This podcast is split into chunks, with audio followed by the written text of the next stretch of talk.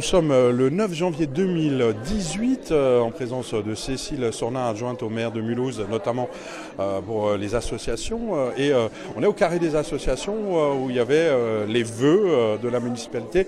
Pour les associations, c'est du pur marketing, de la communication. C'est quoi cette soirée? Alors c'était bien sûr pas, c'était l'occasion de, au moment des vœux, de faire un bilan sur l'année 2007 et de se dire comment on allait construire ensemble 2018. On a des choses à faire ensemble, on a des progrès à faire ensemble. Donc voilà, c'était un moment de partage et bien sûr pas une opportunité politique, politicienne.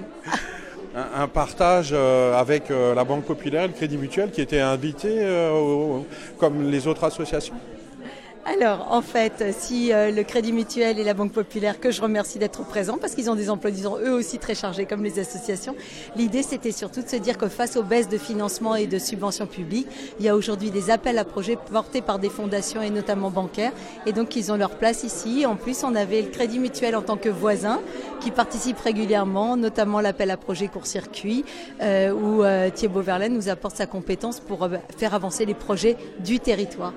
Alors pour être un peu plus euh, consensuel euh, sur Radio MNE, euh, les, les, assos à Mulhouse, ça représente quoi? Ça fait maintenant quelques années que tu t'en occupes en mairie. pourquoi tu as choisi ça? Et, et qu'est-ce que ça signifie les assos à Mulhouse C'est qui C'est quoi C'est combien? Alors on va faire du consensuel hein, sur les associations à Mulhouse. A priori on estime qu'il y a 1000 associations à Mulhouse. On est aujourd'hui à 140 adhérents ou 130 adhérents sur le carré.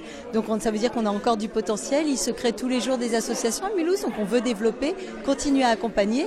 Et aujourd'hui les, les associations ont parfois du mal à se alors j'aime pas le mot de professionnaliser, mais à chercher de, nouvelles sources de financement, de nouvelles compétences. Et nous, on est là pour les aider et les accompagner dans ce chemin, parce qu'on partage avec eux les valeurs, euh, voilà, d'engagement. Ça, ça vraiment, j'y crois. Alors j'ai pas été, euh, j'ai pas décidé de faire les associations. On m'a nommé, euh, on m'a délégué la compétence, mais je suis ravie, bien sûr, de m'en occuper. Et euh, bah, ici, on est au carré des associations, qui est euh, une magnifique euh, réussite, notamment due à une rebelle municipale qui a secoué le cocotier institutionnel pour réussir à, transformer ce lieu en, lieu de vie où il se passe des choses. Est-ce qu'il ne faudrait pas plus de rebelles iconoclastes au sein de la mairie pour faire bouger les choses? Alors, euh, si je dois répondre à titre vraiment très personnel, et c'est peut-être pas une réponse correcte sur le plan politique, mais bien sûr, je pense qu'en effet, aujourd'hui, le monde bouge très vite et des iconoclastes, ça permet de bousculer les lignes. Alors, ça ne veut pas dire qu'il ne faut que des iconoclastes non plus. Donc voilà, il faut un bon équilibre, mais c'est vrai que j'en profite pour remercier tout le travail que Fatima a fait au carré, parce que si on est là aujourd'hui, c'est notamment grâce à elle.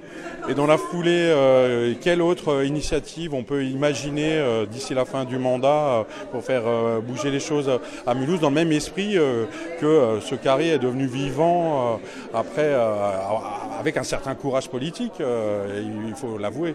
Est-ce qu'il y, a quelque chose d'aussi excitant en vue dans les années qui viennent? Alors je pense, mais là on est tous responsables, hein, que tout le programme de démocratie participative porté au niveau de l'agence de la participation est une vraie opportunité. Mais la ville, dans ces cas-là, où même euh, un élu de bonne volonté ne peut pas tout, donc si les habitants s'en emparent, nous on a aujourd'hui les moyens d'accompagner des vrais projets. Donc euh, voilà, euh, je pense que le temps est révolu de, de l'élu qui décide, de l'agent qui est des techniciens qui ont les financements.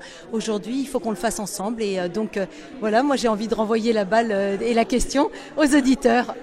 Merci. Merci.